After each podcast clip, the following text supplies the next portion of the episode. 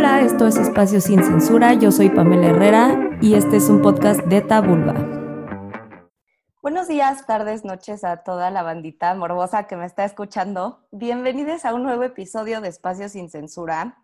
Tenemos una invitada que a mí me da muchísimo orgullo y muchísimo honor tener aquí porque es alguien que yo conocí antes de que tuviera este viaje de regreso a sí misma. Me da mucho gusto haberme vuelto a encontrar contigo, Sofía, y sobre todo que estés aquí, ¿no? Compartiendo tu ser y tu experiencia para todos y todas y todos los que estén y las que estén escuchando el podcast de hoy. Ella es Sofía Mezcua y nos va a hablar un poquito de, de lo que son las identidades trans y pues bueno, Aquí, aquí termino yo mi choro y, te dejo hablar. Sofía, ¿cómo estás? Muchas gracias por estar aquí.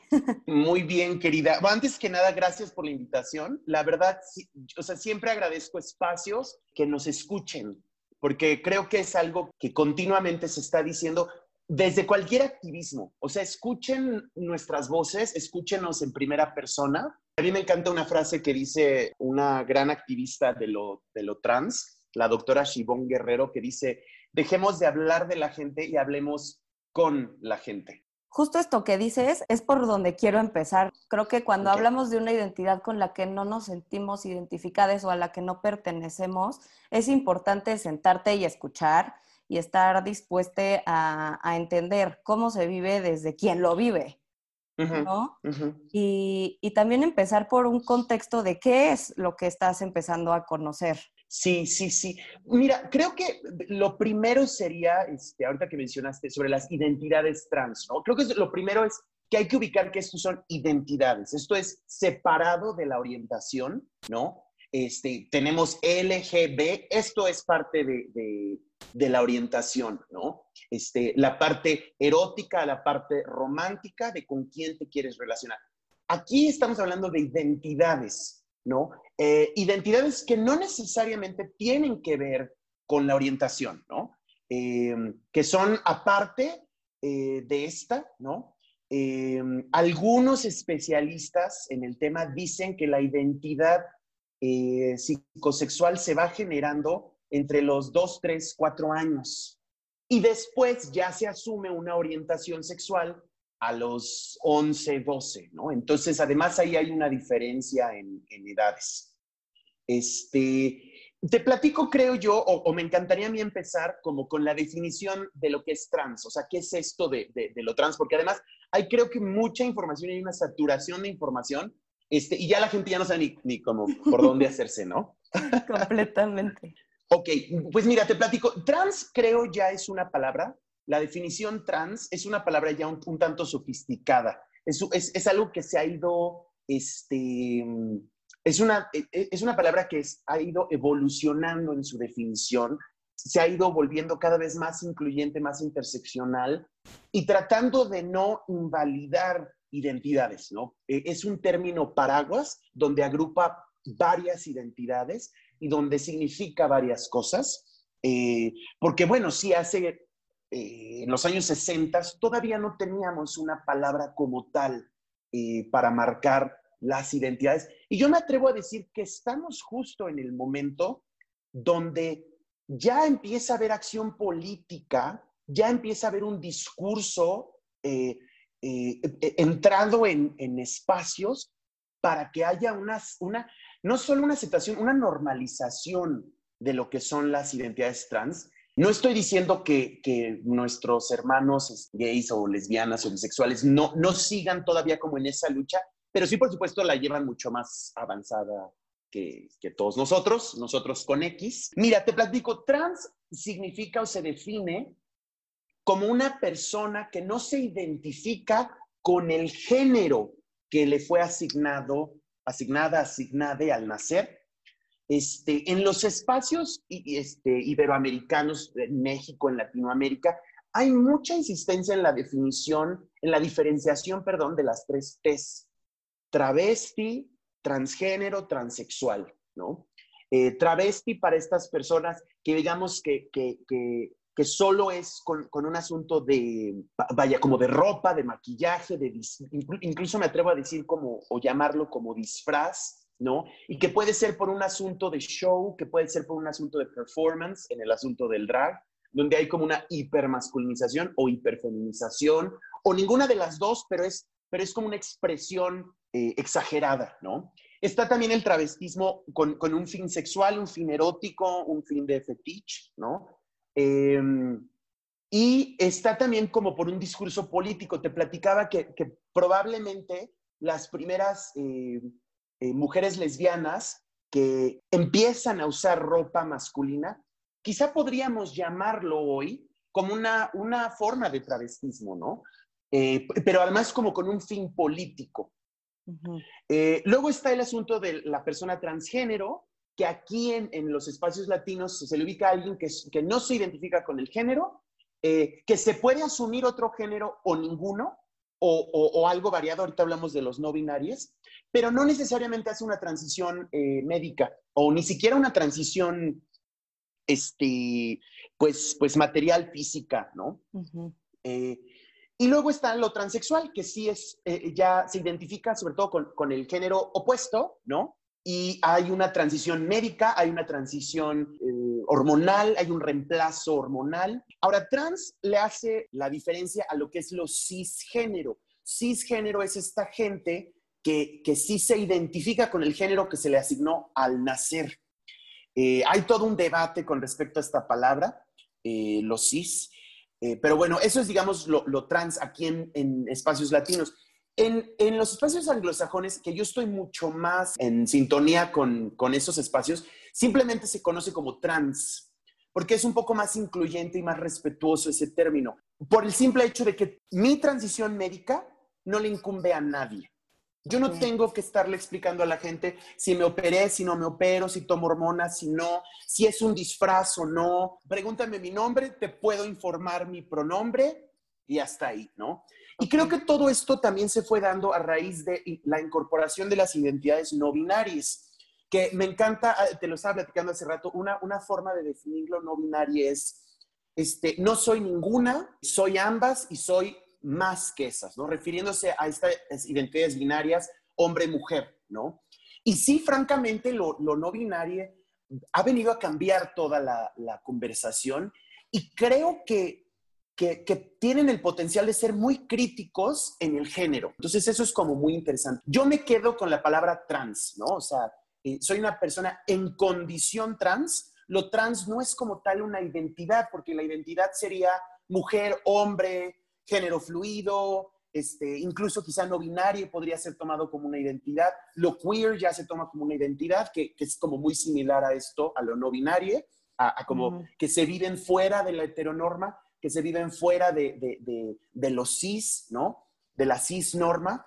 Eh, pero, pero cuando dices, este, soy una mujer trans, o sea, la, la identidad es mujer, lo trans no es identidad, lo trans es una condición, ¿no? Y entonces podríamos decir, mi condición es trans, tu condición es cis, ¿no?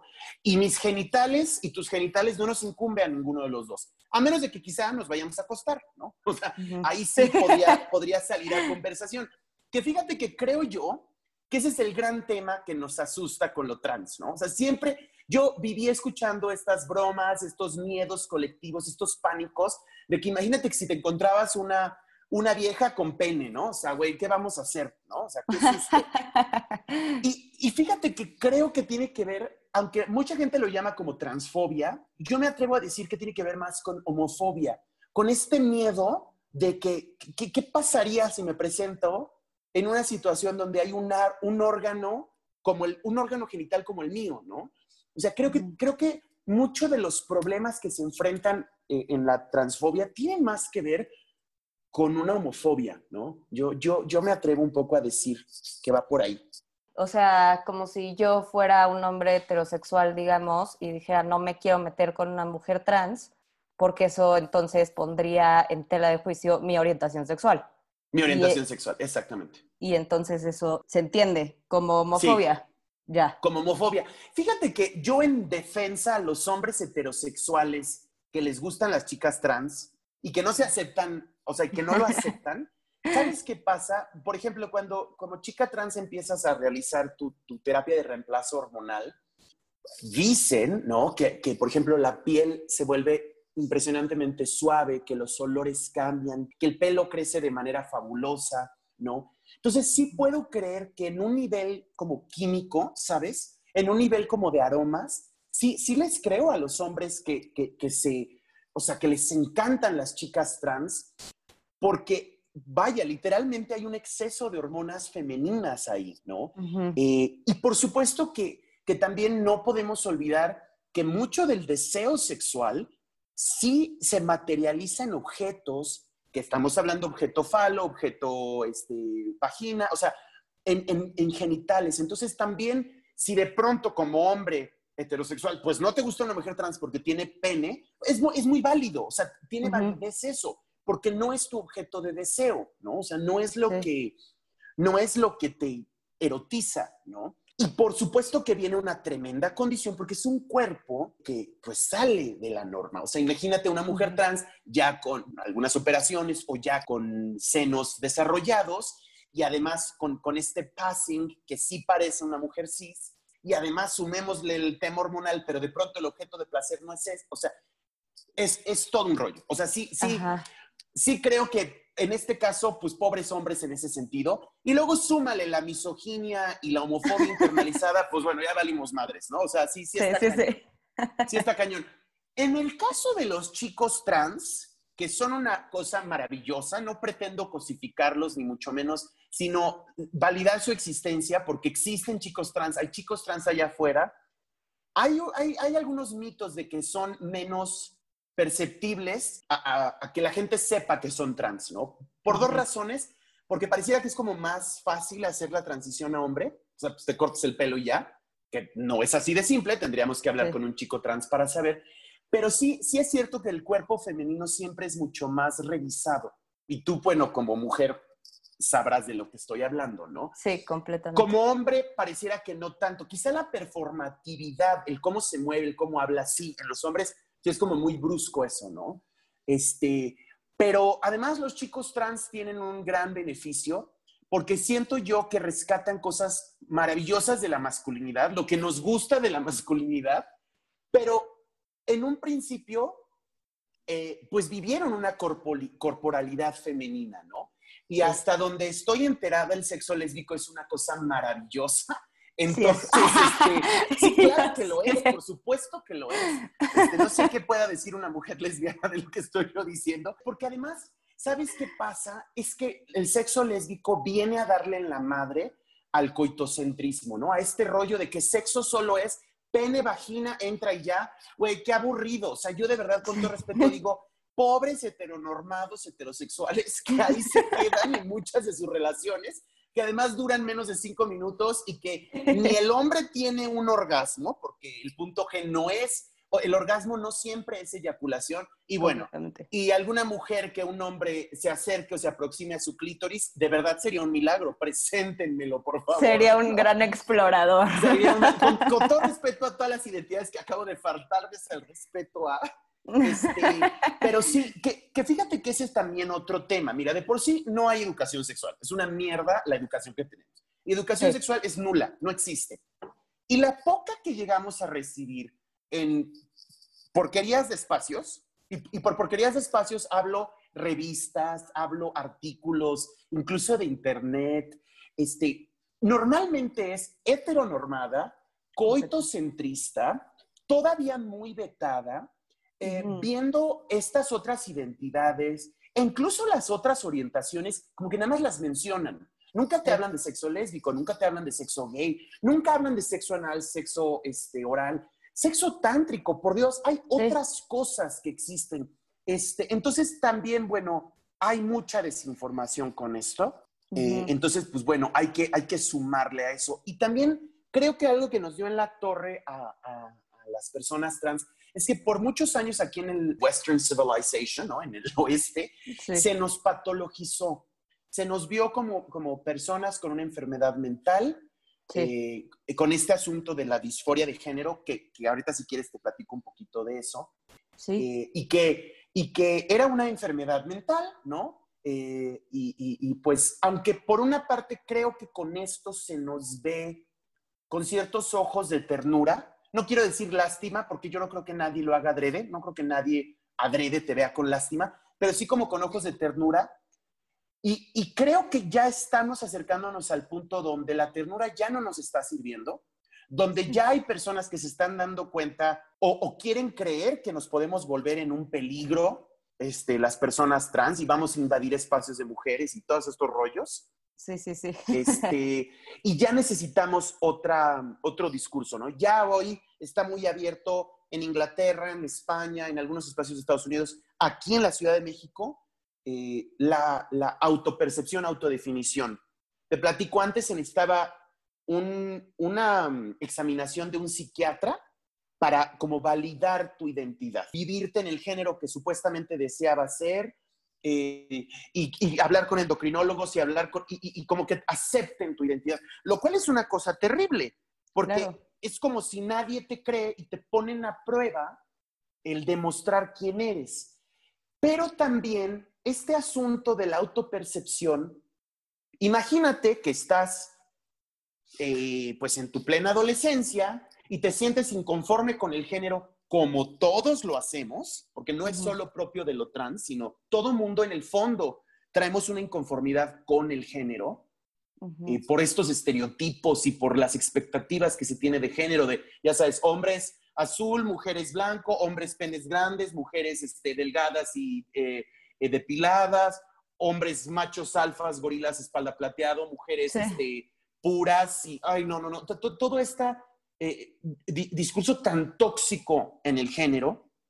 Y entonces encuentras este discurso trans y pues decides hacer una transición hormonal y después te das cuenta que no, que no era por ahí, que no era el problema tu cuerpo. ¿no? Entonces, también nos estamos ahora enfrentando a este problema de quién realmente es trans y quién no, ¿no? Porque sí, sí es cierto que dejarlo a nuestra autopercepción nos defendió de la medicina, ¿no? Nos defendió de, este abuso de patologización, porque fue un abuso, es un abuso. Pero también dejarlo tan abierto eh, puede poner algunos sujetos no quiero decir en una situación de riesgo, pero sí, sí, sí se está volviendo una definición demasiado abierta. ¿Qué va a pasar? ¿Qué vamos a hacer con esto? ¿No? Ok, vaya. Y tú, en este sentido, este, ¿cómo lo has vivido? ¿no? Porque hablas de todos estos temas de performatividad y de identidad, no en temas de género, sino también pues de quién eres, ¿no? De, cuál es tu esencia y demás. Y creo que eso que dices es súper importante. Y es súper cierto. O sea, vivir la adolescencia para cualquier persona, yo creo, y em, ahorita me estoy atreviendo a poner mis palabras en la boca de todo el mundo, la verdad, pero sí es incómodo, ¿no? Porque creces y dices como, ¿quién soy? ¿Por qué tengo un brazo más largo que el otro? ¿Por qué me están saliendo granos? O sea, es bien confuso crecer de por sí y luego crecer con una bola súper tóxica de estereotipos y de cosas performativas que te impone la sociedad. Híjole, pues entonces será el triple, ¿no? Porque si cumples con la heteronorma, pues quizás sea un poquito más amena tu, tu transición de, de niño, niña a mujer, hombre. Claro. Pero existe esto, ¿no? Claro, que por eso, fíjate, cuando dicen, es que ¿por qué la marcha del orgullo y por qué? Carajo, porque creciendo se nos dijo que eso que éramos, o que eso que sentíamos, o que eso que queríamos, era, no solo era ridículo, era una desgracia. Entonces, eh, ah, de ahí viene el discurso de, pride, de orgullo, ¿no? Y sí, sí es importante. Por eso es que no hay una marcha para heterosexuales, ¿no? claro. Porque, además todo está heterosexualizado, ¿no? O sea, hemos crecido con eso. Y ahora resulta que ponen personajes gays o trans y se quejan. ¿Por qué siempre tiene que haber gays o trans? Carajo, llevamos 80 años viendo las mismas parejas heteronormadas, heterosexuales, con, y además blancas, ¿no? O sea, no dejes que me meta en la discusión de, la piel, pero sí, o sea, y blancas. Mira, yo te, te voy a platicar, yo a los cinco años, a los cinco años yo sabía perfectamente quién era. Yo era una niña, yo era Sofía, no lo tenía verbalizado, porque además, si yo te pregunto ahorita, sin que caigamos en un discurso biológico, pues, ¿qué es para ti ser mujer? Es, muy complicado eh, definir eso, ¿no? Sí. Porque me podrías contestar, bueno, pues es eh, tener estos genitales y tener este, este, esta formación de cuerpo y tal, ¿no? pero ¿cómo lo describes sin caer en, en un asunto biológico? Y también sin no caer en estereotipos, porque habrá quien te contesta, ay, no, pues es que yo soy muy sensible, ¿no? Pues es que este, me encanta cocinar, ¿no? No, carajo, esos son estereotipos. Claro. Pero ¿de qué otra forma se describe la vivencia como mujer o como hombre? Dirían mis hermanas transexcluyentes, feministas radicales, eh, críticas de género, que el género es una opresión, que el género no es una identidad, que el género es una opresión y que ser mujer es ser oprimida y ser hombre es ser el opresor. Como por ejemplo, ser blanco es ser, ser, el que domina, ser negro es el dominado, ¿no? Yo, yo te voy a decir que hoy en mi discurso incorporo muchísimo de la crítica de género. Creo que es vital, no solo que como personas trans estemos conscientes de la crítica de género, sino que todos, o sea, que todos viéramos con crítica con una crítica activa digerida el género. Pero la realidad es que todos, sea cis o trans, todos caemos en estereotipos, todos este, pensamos que por ser niña o niño tenemos que ser tal por cual, que por tener una pareja tenemos que tratarla tal por cual. Es, es muy complicado porque además esto, esto viene de construcciones conscientes, pero también inconscientes, de cómo fuimos recibiendo, entendiendo, percatando el mundo, ¿no? Y entonces yo de esas cosas que voy entendiendo el mundo, es con lo que me identifico, es con lo que me inspiro, es lo que me influye y es como voy creando mi autopercepción, ¿no? Entonces, ese es ahí como se va formando la identidad, con un proceso consciente e inconsciente. Y también, en qué espacios no me identifico, qué cosas no me inspiran, qué cosas no me influyen. Pero oye, yo llevo tres años y medio en psicoanálisis y te lo puedo explicar así, pero no le pidas a una infancia trans o a alguien que no sabe teorizar, incluso adultos, que te expliquen, ¿no? Entonces, aquí es donde viene y dicen algunas chicas trans, no, pues es que a mí siempre me gustó pintarme las uñas. Y dices, perdón, ¿eso es lo que hace que te identifiques como mujer? No, claro que no, pero probablemente esta persona no tiene lenguaje, no, no tiene la verbalización para decirlo. Como si le pregunto ahorita a una mujer cis o a un hombre cis, probablemente me va a contestar, con discursos bioesencialistas y con estereotipos. O quizá una construcción de, o un discurso de crítica de género de este asunto de opresión. Pero yo, mi estimada, te digo que yo no creo que el género se reduzca nada más a opresión. Yo creo que es una gran parte del género, sí, sobre todo los roles de género. Los roles de género son de opresión para ambos géneros. Pero creo que hay más allá de la opresión, ¿no? Nos enseñarían los LGBT que hay más colores en el arco iris, ¿no? No todo es negro y blanco, sino hay otros colores. Y bueno, y también te platico, yo fui un, y te lo digo como niño, yo fui un niño que sí fue visto con ojos feminizados, en el sentido de que de cómo me movía, de cómo hablaba, de cómo me comportaba. Y entonces los otros me veían como un como una imagen, como una corporalidad, como un niño feminizado, ¿no? O sea, como un niño femenino. Entonces, también eso te habla de cómo te vas formando y te empieza a hablar de las primeras opresiones de género que viví, porque yo en tercero de primaria tuve un ataque de niños de sexto de primaria donde me meten a un baño, este, me empiezan a tocar y me dicen, pues déjate violar porque tú eres una niña, ¿no? Órale.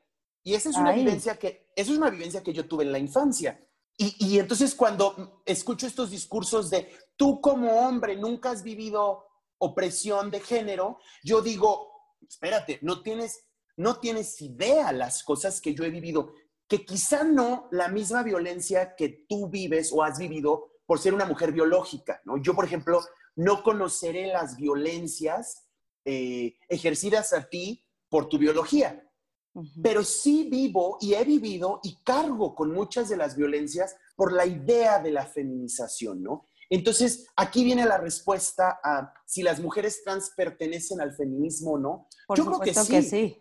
Yo creo que, sí, que, claro que tenemos espacio en. Hay en algunos momentos donde no. Estoy de acuerdo. Quizá, por ejemplo, en las discusiones de aborto, quizá en discusiones de embarazo, quizá en, hay ciertos espacios, como por ejemplo las feministas blancas no tendrán que ver con las feministas negras. Las feministas negras no tendrán que ver con las feministas indígenas. Pero nos podemos acompañar en este proceso, ¿no? Nos podemos acompañar e incluso estas personas que también son feminizadas, por ejemplo, algunos hombres gays, ¿no? Este, por ejemplo, algunos chicos trans que, que quizás son vistos como hombres gays, ¿no? Algunas entidades no binarias. Yo creo que también tienen espacio. Y en el fondo creo que todos deberíamos de estar involucrados en la conversación del feminismo. Cada quien desde su trinchera, ¿no? Cada quien desde su espacio. Pero yo sí creo que todos podemos tener ahí espacio. Entonces, bueno, te platicaba, a los cinco años sé, por supuesto, mis, mis papás, y lo digo con todo respeto, los, los, los amo y los quiero mucho, pero no supieron manejarlo. Y no supieron manejarlo porque, pues, ¿cómo? ¿No? O sea, hoy en día, con toda la información que hay, todavía hay gente que no sabe manejarlo, ¿no? Mi, mi, papá consideró que quizá lo que yo necesitaba era una masculinización, ¿no? Y creo que más bien como con el asunto de protegerme, ¿no? De yo poderme proteger.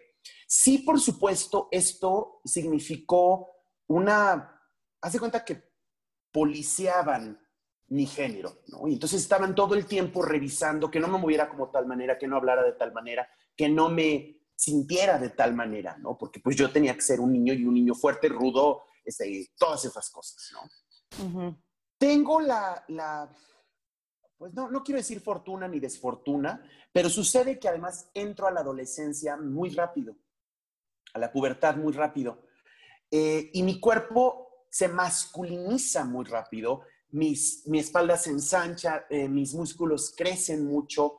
Eh, digo, no, soy, no es que sea una persona muy alta, pero para México sí, digamos que soy un poquito más, soy de la media de personas altas, pero, pero bueno, en ese entonces, en ese momento sí como que se vio mucha diferencia en, en estaturas, ¿no? Y, y, eso fue muy rudo, o sea, eso fue muy difícil. Yo me acuerdo que en la adolescencia lo que más me, o, previo a la pubertad, lo que más me afligía y me conflictuaba y me hacía llorar todas las noches era que mi voz se iba a cambiar, que mi voz ya no iba a ser una voz, pues no, lo, no me atrevía a decirlo, ¿no? Pero una voz de niña. Y entonces, pues ya no se me iba a poder escuchar, pues como la niña que soy. Entonces, sí, eso fue, eso fue rudísimo. Eso fue rudísimo. Si de por sí la pubertad para todo mundo es una especie de trauma, es una especie de pérdida, porque lo es, bueno, cuando estás en esta, lo que llamaríamos una disforia de género, o me atrevo incluso a también decir una disforia sexual, ¿no? Eh, pues es, como muy ruda. Ahora, yo, y, te lo voy a platicar, yo sí tuve como muchas sensaciones, no sé si llamarlas como de incomodidad, incomodidad como de que no pertenecían con mis genitales. Y esto es en la infancia como mucha incomodidad de saberme, por ejemplo, con este, testículos, por ejemplo, saberme que yo tenía y, saber que la gente podría saber que yo tuviese eso, era así como horrible, horrible, horrible, ¿no? Pero sí te debe decir que cambia eso en la adolescencia. Y, y, cambia por una simple y sencilla razón, empieza a haber testosterona en el cuerpo. Entonces, aquí hay, aquí hay de dos. Hay quien se le destapa tremendo la disforia sexual, disforia de género, y entonces vienen asuntos como que se quieren suicidar, eh, viene un, asunto muy rudo, pero yo en aquel entonces iba en una escuela de puros hombres, este, estaba viviendo un divorcio, eh, el divorcio de mis papás muy brusco, muy duro, ¿no? Este, entonces, pues, o piensas en sobrevivir o piensas en, en, tu disforia de género, ¿no? Entonces, sí, digamos que lo paso no quiero decir al closet, pero, pero, como pero un poco, exacto, ¿no? Un, poco, haz de cuenta, como si, como si pusiera a dormir mi, mi, esta realidad, ¿no? Si me pusiera a dormir. Así, así te lo puedo platicar. Pero sucede que, aunque todo el mundo me veía como un chico gay por, por, la, por la primaria, que además es gravísimo hacer eso, etiquetar a alguien por su performatividad de, género. Así sea llamarle trans, gay, lesbiana, es, creo yo, es una forma de, de abuso. Sí, es creo yo que es una forma de abuso. Porque ¿sabes qué? ¿Quién? Así como es igual de grave decir que todos son heterosexuales, también me parece muy grave decir que porque el niño o la niña se mueve de tal forma, eh, tiene tal, ya es automáticamente homosexual o lesbiana o, como le quieras llamar, ¿no? A mí me parece muy grave. O sea, yo siempre digo cuando platico de esto, no asumas la identidad ni la orientación de nadie. Bueno, pues yo resulta que este, pues voy descubriendo que soy bisexual. Y, y además me fascina el acercamiento erótico con niñas. Pero a mí esto me conflictúa muchísimo, porque pues debe recordar que yo antes me vivía como niña. Entonces, si yo me vivía como niña y estoy con niñas, pues ¿qué soy? No, no sé si me explico. Es como si... Sí, es, como, si... soy heterosexual o no, ¿qué? Porque por dentro soy mujer, pero me gustan las mujeres, pero sí. Exactamente, ¿no? Ahora, también este, experimenté muchísimo con, con hombres, con niños, porque claro, tu, tu, misma performatividad pues te va jalando con, con estos otros chicos que quizá también están acomodándose, están en duda o quizás sí son gays, ¿no? Entonces también pasé, bueno, yo pasé, yo estudié en colegio legionario, en dos colegios legionarios, los cuales no mencionaré el nombre ahorita, porque hay una lista interminable de los que pasaron por mí. este, y, y, no quiero decir que automáticamente hayan sido gays. También es muy conocido que en la adolescencia hay como mucho juego bisexual, ¿no? Hay como mucho, mucho, este, mucha exploración en esa parte. Creo que en la adolescencia me logro defender un poco más porque logro ser aceptada por mi cuerpo, por mi personalidad como hombre, ¿no? Y quizá los que me veían como hombre gay, pues me veían como hombre gay, pero sigo en la categoría de hombre, ¿sabes? Entonces, ya la adolescencia fue otra, fue otra faceta.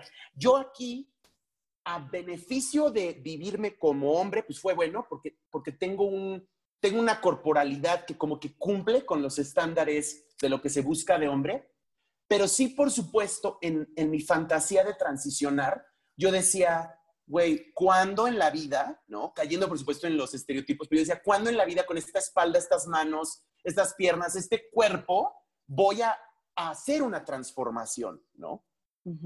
Entonces, sí, sí, digamos que, que, que, pasé también como por esa, esa etapa. ¿No? Este, termina mi, vivencia en la adolescencia, en la escuela, me voy a vivir a Nueva York. Yo viví tres años, tres años en Nueva York.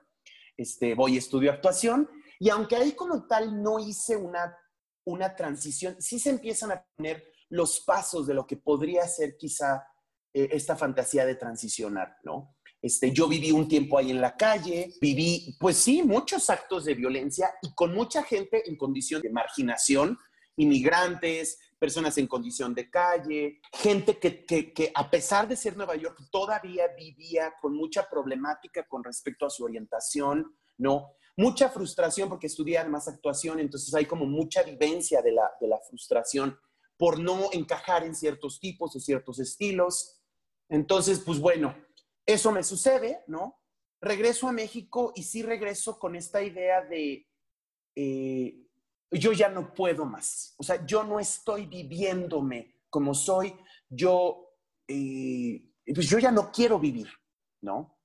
Y es a través de la terapia que yo sí le aconsejo la terapia, no solo a las personas trans, sino a todo el mundo. Sí, es canasta básica. O sea, a todo el mundo, ¿no? Sí logro acomodarme porque le decía yo, ah, y se lo decía mucho a mi psiquiatra, yo no me puedo vivir como hombre gay, no entiendo qué es eso, disfruto mucho mi bisexualidad, pero no, pero no termino, o sea, como que no termino de, de, acomodarlo, ¿no?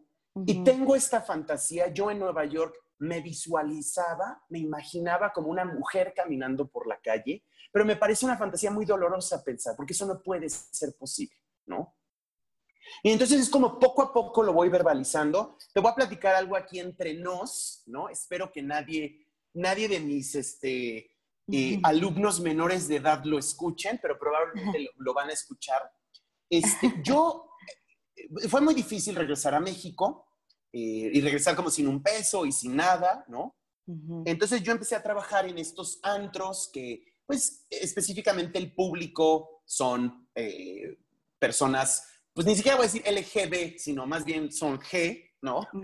este, y además, pues buscan un entretenimiento, este, pues muy específico, donde no requiere mucha ropa, donde hay como un, una, este, todo un performance, ¿no? Entonces, pues bueno, yo, yo un poco, este, esa fue mi forma de sobrevivir al principio.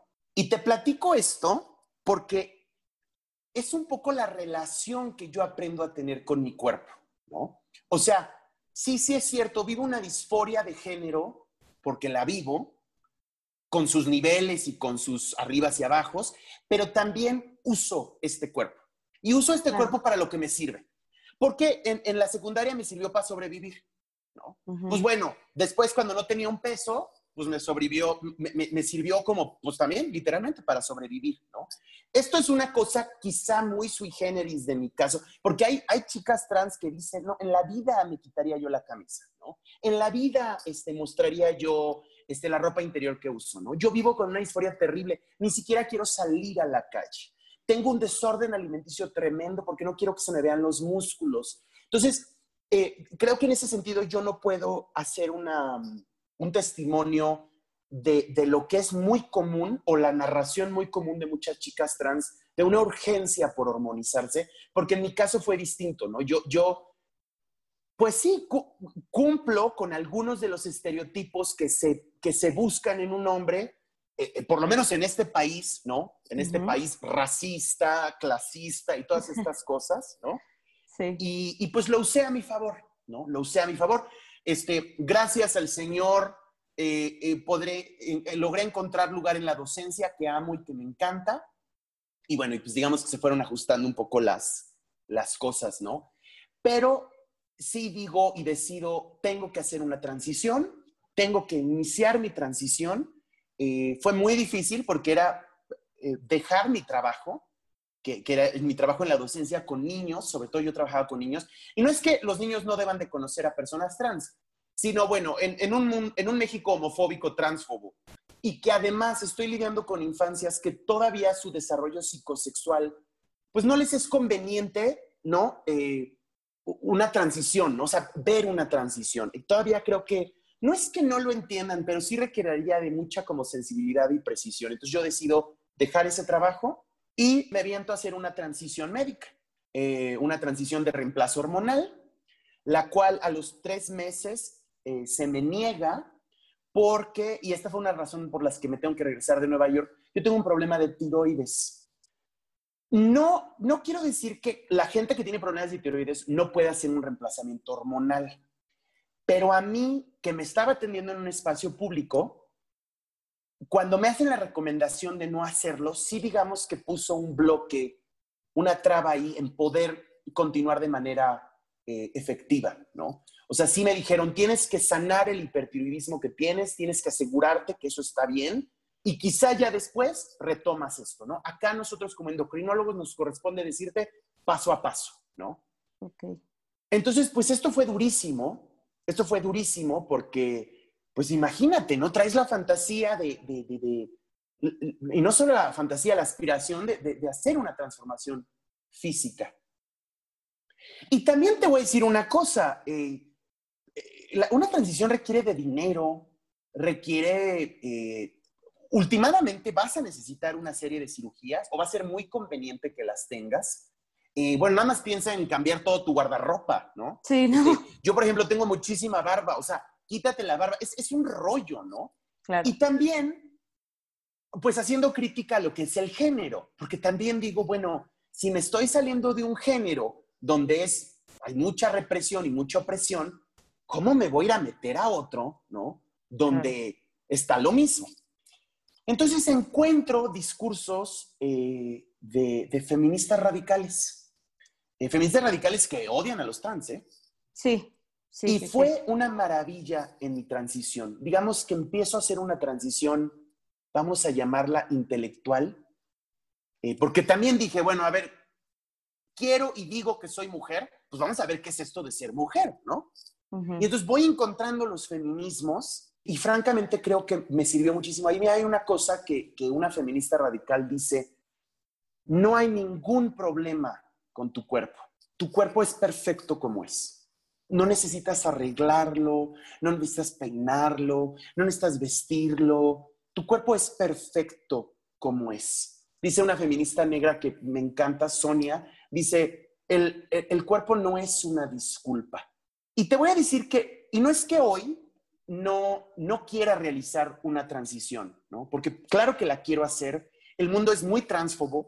Cuando yo me maquillo y, me pongo un vestido, son miradas todo el tiempo. Me siguen, la, policía me sigue pensando que soy una trabajadora sexual. Este, se me ha negado cierto acceso a ciertos espacios. Tengo mucho privilegio por ser blanca en este país y porque además aparentar como de cierta clase media alta, porque sí lo he de reconocer, esa no es la realidad de muchas chicas trans. Tengo muchos privilegios por la pigmentocracia y mi color de piel. Pero, pero es, es, durísimo. O sea, que salgas a la calle y que todo mundo te voltee a ver y que todos chiflen y que todos te digan y que todos te sigan y que, este, y si no te están acosando, se están burlando y si no están burlando, se siguiendo la policía. Y si, o sea, tienes que tener mucha fuerza. Y más cuando no eres una chica trans, vamos a decir, pasable como yo. Porque pues evidentemente cuando la gente me ve, pues ve a un hombre vestido, ¿no? O sea, este, esa es la realidad, ¿no? Quizá los, los que saben un poco me dirán travesti, quizá algunos dirán pues gay, ¿no? Pero la realidad es que es un, pues, un hombre con vestido, ¿no? Eso es como me dicen, eso es como me, me leen los demás. Entonces, este feminismo, estos discursos feministas me han acompañado, me han acompañado en, en esta, pues, pseudo transición o solo transición intelectual, ¿no? Sí aspiro un día a, a lograr hacer una, pues, un acompañamiento cosmético, un acompañamiento este, médico, pero creo y me atrevo a decirle a todas las personas trans que si ojalá algún día pudieran escuchar esto, que, que la transición médica no es lo único, porque ya eres quien eres.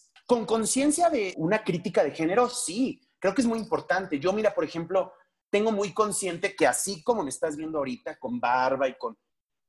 No sería respetuoso que yo entrara a un baño de mujeres, porque no quiero, no quiero a nadie espantar, vaya, no quiero incomodar yo a nadie. Pero ¿qué pasa el día que me pongo tacones vestido y me maquillo? También tampoco quiero incomodar al baño de hombres y tampoco me quiero exponer. Y, todavía no vivimos en una ciudad donde existan baños incluyentes y tampoco el baño del tercer género. Y es más, te diré que cuando normalmente utilizo el baño de las personas con discapacidad, siempre es de pésimo servicio. No tiene chapa, no sale el agua, bueno, hoy ya me, he metido en, discursos de derechos de personas con discapacidad, porque te lo juro que, no voy a decir que vivo su misma realidad, no quiero invalidar lo que estas personas viven, pero sí compartimos algunas cosas como esto de las miradas, como esto de ser vistos con lástima o con ternura, y esto, ¿no? De que los espacios pareciera que no están hechos para nosotros. Claro. sí. Eso me parece valiosísimo. Creo que este, parte de entender, parte de querer sensibilizarnos con, con, otras identidades, pues es escuchar su lado de la historia, ¿no? Y aparte no solamente escuchar su lado de la historia, sino entender que hay muchos lados de la historia, ¿no? Porque como tú bien lo dices, o sea, hay, habrá para quienes su identidad sí igual y dependa de, de una cirugía estética, ¿no? O habrá, habrá quienes con este despertar intelectual eh, se sientan validados o validadas, ¿no? Ya dentro de, una identidad trans. Entonces, eso es lo chido, ¿no? Y eso es, creo que, lo que enriquece el, poder crecer nuestro acervo de, identidades y de empatía. Es decir, como yo hoy te escucho y la verdad es que me topo con algo que jamás creí escuchar, ¿no? O sea, como que yo misma confieso que que igual y sí en algún momento como que llegué a pensar que todas las identidades trans como que compartían un mismo, una misma ideología, ¿no? Y me topo hoy con que no, y con que todas son válidas, ¿no? Porque claro que todo esto está perfectamente este, sustentado y validado, y por el simple hecho de que tú lo vivas y tú lo sientas, eso lo hace válido. Y claro, claro, yo también un poco digo, bueno, ¿quién soy yo para exigirle a otra chica trans que viva hiperdeconstruida, crítica de género, pues no, o sea, ella tendrá otra agenda, ella tendrá otras prioridades y también son válidas y también merecen ser escuchadas. Ahora sí creo, eh, y lo digo un poco por nuestra seguridad como personas trans, creo que sí hay que entender que hay mucha transfobia o vamos a llamarla mucha ignorancia. Entonces sí debemos de ser cuidadosas, debemos de cuidarnos en estos sentidos, ¿no? O sea, por ejemplo, todas estas discusiones de los baños, bueno, pues comprende también que, va a haber otras personas que lamentablemente en su ignorancia se van a sentir amenazadas por ti, ¿no? O por ejemplo, esto de, ligar con una persona eh, cisgénero y no avisarle que eres trans, comprende también que puede ser un, shock, que también hay que respetar su deseo erótico. O sea, yo, yo, yo creo que, que, que lamentablemente todavía nos toca a nosotras como personas trans estar conscientes de eso, ¿no? Y la verdad es que creo que la mayoría lo están. O sea, la mayoría lo están. Eh, las chicas trans que hacen una transición muy, muy específica en la parte cosmética, traen una disforia, en su mayoría traen una disforia de grados altos, ¿no? Entonces, lo último que van a querer es que este, alguien sepa que tienen pene, ¿no? Y las que traemos una deconstrucción un poquito más más este, intelectual, ¿no? Estamos conscientes también, creo, de otras realidades. ¿Que nos vamos a ir topando con, con situaciones imprudentes? Probablemente sí, probablemente sí, va a pasar, van a pasar cosas, ¿no? Pero esto de asumir automáticamente que una mujer trans en un baño de mujeres se está metiendo y en el fondo es un hombre que se quiere meter a violar, me parece gravísimo. O sea, me parece que es, una, es, un, es un invento del inconsciente es, un juicio psicótico pensar eso y, automáticamente asumir que una persona trans es un violador, me parece fatal, fatal, ¿no? Y, y, te platico esto porque esto es lo que está pasando con los debates en el Reino Unido, en Estados Unidos, ¿no? O sea, de que no se nos deja entrar a los baños, de que no se nos va a dar atención médica, de que reconozcamos nuestro sexo, de que, o sea, yo digo, bueno, me critican mucho, ay, Sofía, eres una narcisista. Y yo digo, no, no es que sea una narcisista, es que el pinche mundo está obsesionado con los trans. O sea, todos quieren estar hablando de los trans. Sí, creo que en eso que dices, digo, o sea, no sé si es necesariamente una postura de de acuerdo o desacuerdo, pero creo que sí mucho viene de no inculcar esto desde la niñez, ¿no? De inculcar como, si es una posibilidad y si es válido que te sientas así. Y si tú, niño o niña que estás aquí viéndome y hoy te ves performativamente como un niño, pero por dentro sabes que eres una mujer o que te vas a convertir en una mujer, es, te abraza, o sea, este mundo te abraza, ¿no? Claro. Y eso es, yo creo que por lo que, y esa es mi opinión completamente, como alguien que no es parte de la comunidad trans, ¿no? Entonces, pues, o sea, desde mi trinchera, que, claro. que por supuesto que no es más válida que, que alguien de la comunidad, pero esta parte, ¿no? De sí decir como, güey, urge, urge, urge una cultura inclusiva a todos los niveles. ¿No? Y, y, no de sexualizar necesariamente, ¿no? Porque como bien lo dices, o sea, hay que separar lo erótico de la identidad, de la orientación también. Claro. Porque son tres cosas bien distintas y entonces, este, pues, no sé, esto aparte del ejemplo de la caricatura que decías, me parece muy interesante, ¿no? Porque justamente es eso, y creo que hay muchísima, muchísima queja sobre como la visibilidad que se le está dando a la comunidad LGBT más, ¿no? Últimamente, y es porque dice, o a la adopción homoparental, oh, ¿no? También, donde este, mucho de este discurso se basa en decir como, no, pues es que si un niño crece en ese entorno, una niña, pues entonces necesariamente se va a inclinar hacia, ese, hacia esa vida, ¿no? Y pues no necesariamente, porque si te pones a pensar, pues cuántas personas homosexuales no crecieron en un ambiente completamente heteronormado. Entonces, no entiendo el argumento, ¿no? Sí, no. O bueno, o que se volvieran homosexuales, que, que bueno, hay, una, hay un debate si naces o te haces. Yo creo que hay un poco de las dos. Yo sí creo que hay un poco de las dos. Yo creo que, como te decía con la identidad, son mensajes tanto conscientes como inconscientes, ¿no? Pero y si sí, y si resultara que ese niño o niña o niña es homosexual, bueno, ¿cuál es, ¿cuál es el problema? ¿Cuál sería el problema? Eh, creo que sí, por cuidar a nuestras infancias, eh, sí sería muy bueno que fuéramos, la educación fuese crítica de género. O sea, enseñar que las cosas son cosas, ¿no? No es azul niños, rosa niñas, Barbies niñas. Enseñar que las cosas son cosas. Yo sí soy de esa corriente, ¿no? Y vamos a ver cómo el niño, niña o niñe se va acomodando en los espacios, ¿no? Cómo, cómo se va acomodando. Pero, pero creo que sí hay que enseñar desde una postura, eh, como dices, de sensibilización, de escucha, de información, pero sí crítica al género, porque a todos nos da en la madre el género. Pues ve nada más el, desmadre que tenemos en, la tragedia que tenemos en México con esta violencia de género. Y es por, y es, y el problema es el género.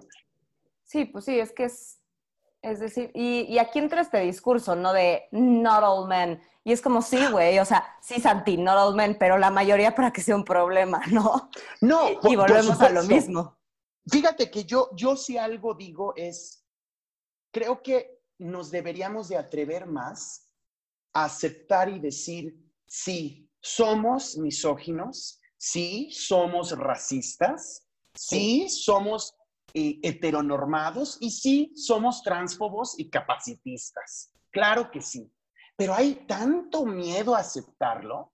Completamente carajo, pues si, si, nos educaron los Looney Tunes, ¿cómo no vamos a ser unos, unos megamisóginos? ¿Cómo no vamos a ser unos tránsfobos?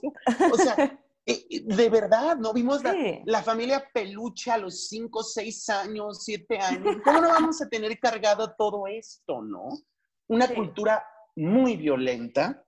Y, y sí, yo, yo entiendo cuando el feminismo mexicano dice separatismo y fuera hombres, porque a los hombres les corresponde otra posición en la deconstrucción de género, ¿no? Este, no, no les corresponde hacer un protagonismo y estar con las mujeres en las marchas. O sea, les corresponde quizá desde su bando decir, bueno, ¿qué estoy haciendo yo para que me denominen machito opresor? ¿No? O sea, ¿qué, qué, está pasando? Pero no se atreven a decir, porque sabes qué, como lo dice Rita Segato, una, una maravillosa feminista este, brasileña, dice, es que los hombres son los primeros que han sido violentados por el mandato de género y los tienen cerrados ahí. Y dice Rita, y es muy, muy controversial cuando digo esto en espacios feministas, porque en los espacios feministas queremos escuchar que somos nosotras las violentadas. Y sí, claro que sí, somos violentadas, pero a raíz de una consecuencia de violencia que le hemos puesto a los hombres, ¿no? Hoy, yo, yo ojalá, no sé cómo este, sueño con que tengamos más aliados hombres y aliados hombres que reconozcan la violencia que han ejercido hacia mujeres. O sea, este, a mí que me tocó vivir un poco de cerca el Me Too en algunas universidades, no, es, es una cosa tremenda, que salgan y salgan y salgan y salgan nombres y salgan amigos y salgan maestros y salgan conocidos y salgan parejas. Güey, ¿qué es esto? ¿Qué es esto? ¿No?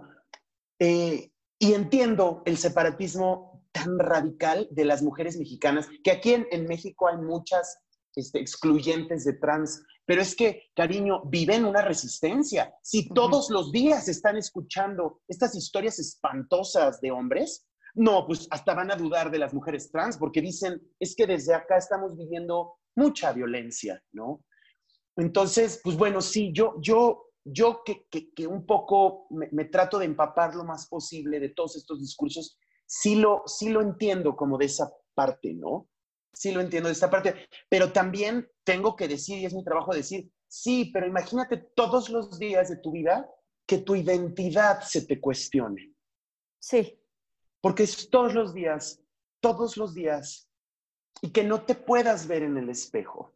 Y que entonces estés con un constante, lo hago por mí o por los demás. Estoy cayendo en estereotipos o es porque quiero. Me está viendo como mujer o quiere sexo gay. Este me acosó y me debería de sentir contenta porque me vio como mujer o, lo lloro y lo sufro, porque esas son las cosas que pasan, ¿no? O sea, imagínate, ya por fin agarro la fuerza, la energía para salir y maquillarme y enfrentarme a este cuerpo, este cuerpo que no encaja, este cuerpo que no queda según los eh, malditos estereotipos, ¿no? Y salgo con toda la energía y voy saliendo y entonces el policía me sigue y al rato me tocan este, eh, la espalda y me chiflan y, ay no, apenas si puedo con mi vida, ¿qué voy a estar yo deconstruyendo el género? o sea, no, e, eso es, eso es lo que pasa, ¿no? Eso es, eso es como mucho de lo que, de lo que me, me, yo puedo vivir, ¿no? Yo, y yo te lo digo, sí, sí es una vivencia de resistencia, o sea, de resistencia contra la norma, y es muy pesado. Entonces, pues estas chicas trans que criticamos que caen en los estereotipos, no las juzgo ni tantito, ¿eh? Porque, pues es que, ¿cómo le haces? Como mujer biológica, eh, el género ha sido algo difícil y justo, ¿no? O sea, esta, esta postura, y yo por eso también este, soy de, de esta corriente de, las feministas que por supuesto que, que valido las identidades trans, ¿no? Porque justo esto que dices, como pues sí, justamente con lo que, contra lo que estamos peleando, como yo desde mi postura feminista, es que no se me imponga un rol. Bueno, pues creo que estas personas que en el interior siempre se han reconocido como mujeres, pues también han vivido esa violencia, ¿no? Y es una violencia internalizada y que no está concientizada hasta en un punto, ¿no? Donde te empiezas a topar y, empiezas a concientizarte sobre lo que son los roles de género, ¿no? Porque al principio, pues, este, cuando eres más pequeño o pequeña, pues nada más es algo que reconoces como confuso y ya me, puedo imaginar, ¿no? Pero no es algo que, que de entrada, llegando al mundo, ya sepas cuál es la cuestión que estás viviendo, ¿no? Entonces, híjole, yo creo que esto, por lo menos a mí, por eso te agradezco que, seas parte de este espacio y que nutras este, pues esta lucha contra, contra los roles de género, porque sí, hace falta un chingo de sensibilización, sí hace falta un chingo de empatía, sí hace falta callarnos y escuchar a, las identidades trans, así como a, a, las feministas. ¿No? Sí, claro, claro. O sea, yo, yo quiero un espacio y quiero escuchar las voces por supuesto, de las feministas, pero quiero escuchar las voces de mujeres negras, quiero escuchar las voces de mujeres indígenas, quiero escuchar las voces de mujeres que han vivido el aborto, porque defendemos mucho el aborto, pero ¿qué con quien lo, quien, lo ha vivido, no? ¿Qué nos podría esta, esta persona decir, no? Sobre esa vivencia. Escuchar a mujeres en condición de discapacidad, escuchar a mujeres en el espectro del autismo, escuchar a mujeres trans, ¿no? Completamente.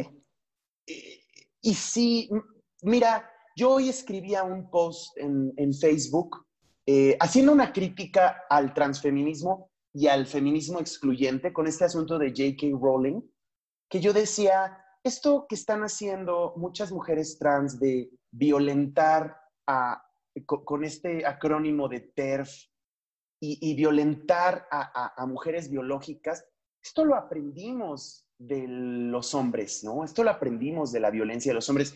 Y esto que ustedes, mujeres cisgénero, mujeres biológicas, están haciendo con excluirnos, eso lo aprendieron de la supremacía blanca. Eso se aprendió del racismo. Entonces, deconstruyamos y decolonicémonos, ¿no?